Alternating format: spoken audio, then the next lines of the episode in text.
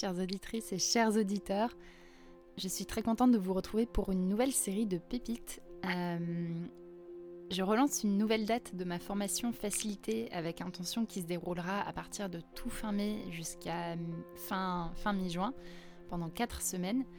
Et dans l'élan de du, du lancement de cette formation, j'avais envie de vous partager plusieurs pépites. Donc vous allez avoir une mini-série de 4 pépites qui vont vous parvenir une pépite par semaine.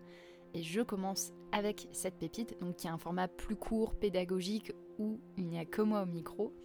Et j'avais envie de commencer par cette pépite, fixer l'intention de son atelier.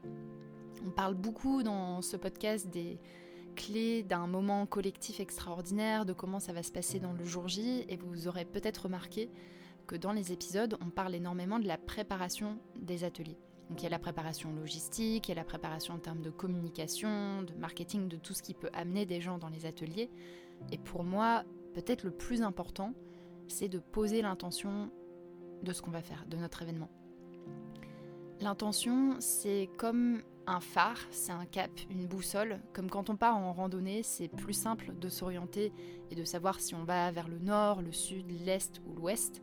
Et eh ben en facilitation, c'est la même chose. Avoir une intention, c'est se donner un cap qui nous permet d'avoir une préparation qui est utile et qui est liée un cap et de guider un événement avec une idée claire de là où on veut aller. Alors, j'ai envie de définir un petit peu plus ce qu'est une intention, notamment par rapport à des objectifs. Des objectifs, ça va être quelque chose de d'assez tangible, d'assez concret. Par exemple, amener les participants de l'atelier à ressortir avec un plan d'action à trois semaines. Ça, ça peut être un objectif. Un autre objectif, c'est faire vivre la puissance de la collaboration. Une intention, ça va être quelque chose qui est plus grand, qui est de l'ordre du rêve. Et c'est la réponse à la question pourquoi est-ce qu'on fait vraiment cet atelier? Pourquoi est-ce qu'on fait vraiment cet événement? Et vous remarquerez que sur un même événement, mettons une cérémonie de mariage laïque, parce que j'adore aussi prendre ces, événements-là, une cérémonie de mariage laïque peut avoir deux intentions complètement différentes. D'un côté, ça peut être célébrer l'engagement de deux personnes, et peut-être que pour un autre couple, ça sera célébrer les liens qui nous unissent aux personnes qu'on aime. En fonction des personnes qui organisent un événement, on va avoir des intentions différentes. En fait, on fait pas, on se marie pas toujours pour les mêmes raisons, et de la même manière, on n'organise pas des événements toujours pour les mêmes raisons. Derrière, un séminaire d'équipe euh, où on réunit toute notre équipe de 100 collaborateurs, il peut y avoir des intentions bien différentes. Et ce qui est problématique, c'est quand on pense qu'on est là pour la même raison, mais qu'en fait chacun vient avec plein de raisons différentes, que l'intention n'est pas claire, bah, on termine avec un événement où finalement bah, on n'a peut-être pas fait les choses qui étaient les plus utiles, on a peut-être dérivé dans les objectifs, on a peut-être traité de sujets urgents, mais pas des sujets qui étaient importants. J'ai envie de faire référence à Priya Parker, qui est pour moi la, référence dans le monde de la facilitation sur comment poser une intention. Et c'est elle qui m'a inspiré cette pratique intentionnelle de la facilitation. Elle en parle beaucoup dans son magnifique ouvrage The Art of Gathering. Alors, il n'est pas encore traduit en, français, donc s'il y a des, éditeurs dans la, dans la salle, écoutez cet appel à le traduire. Et je vous mettrai dans les descriptions du podcast le lien du livre et le lien aussi d'un résumé en vidéo et en texte que j'y ai fait. Et elle, elle utilise trois, guides pour euh, spécifier une intention. C'est déjà de se dire cette intention doit être spécifique, liée à un contexte, à un type de participant, à des objectifs. Par exemple, quand j'organise un stage de travail qui relie, le dernier qu'on a fait avec François Xavier, c'était en, janvier, voilà, c'est ça. Et notre intention, c'était les merveilleuses lenteurs. Alors que là, quand on veut en organiser un en été, on a une autre intention parce qu'elle est spécifique, parce qu'elle est liée aux saisons, qu'elle est liée à ce qu'on a envie de faire vivre à ce moment-là. Ensuite, l'intention est unique. Unique dans le sens où elle va parler de vous, de votre positionnement.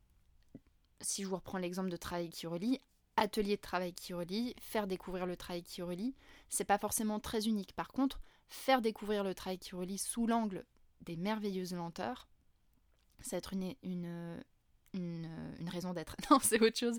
Une intention qui va être plus unique et qui va me correspondre. De la même manière, quand moi je lance la formation facilité avec intention, mon intention à moi, c'est de déployer une pratique de facilitation qui soit intentionnelle. Et c'est très unique en fait, ça parle de, ça parle de moi, quelqu'un d'autre qui fait, et vous avez pléthore de formations à la facilitation, tout le monde n'a pas ce même parti pris. Et donc, Priya Parker parle aussi d'une d'une intention qui est disputable. Alors pas disputable dans le sens où ça va générer du chaos et générer du conflit, mais dans le sens où bah, potentiellement certaines personnes ne seront pas d'accord avec cette vision-là. Facilité avec intention, il y a des personnes qui pourraient considérer, qui pourraient avoir d'autres partis pris, d'autres opinions, en se disant bah c'est pas c'est pas ça le plus important dans la facilitation. Mais moi c'est ma croyance et c'est ce qui en fait une intention qui est claire. Donc je vous rappelle les trois ingrédients d'une intention pour Priya Parker spécifique, unique, disputable. Et moi ce que je vous recommande c'est vraiment de prendre le temps quand vous réfléchissez à votre prochain atelier, à votre prochain événement, de vraiment vous poser cette question, pourquoi est-ce que je fais vraiment ça? Dans la prochaine pépite, on parlera de comment est-ce qu'on fixe cette intention et notamment avec qui on, on discute. Parce que parfois, vous avez des participants qui viennent à vous pour vos ateliers, et parfois vous avez aussi des clients qui ont votre propre agenda. Donc comment est-ce qu'on fait en sorte de ne pas mettre un agenda personnel? Là on est en service d'un groupe, ou comment est-ce qu'on fait pour mettre un agenda personnel sur un, événement qu'on crée, qu'on crée pour euh, qu'on crée en partant de notre envie, mais pour quand même avoir des participants, on va parler de tout cet aspect conception et du lien avec les participants et les parties prenantes dans une prochaine pépite. Synthèse de cette pépite, fixer une intention pour ces ateliers. Fixer une intention, c'est vous donner un cap clair, c'est donner à vos participants une chance de comprendre ce qui va se passer et une chance d'avoir un événement qui est vraiment clair, orienté et qui va générer beaucoup plus d'impact et beaucoup plus de profondeur. Je vous souhaite de poser des intentions fortes pour vos prochains ateliers.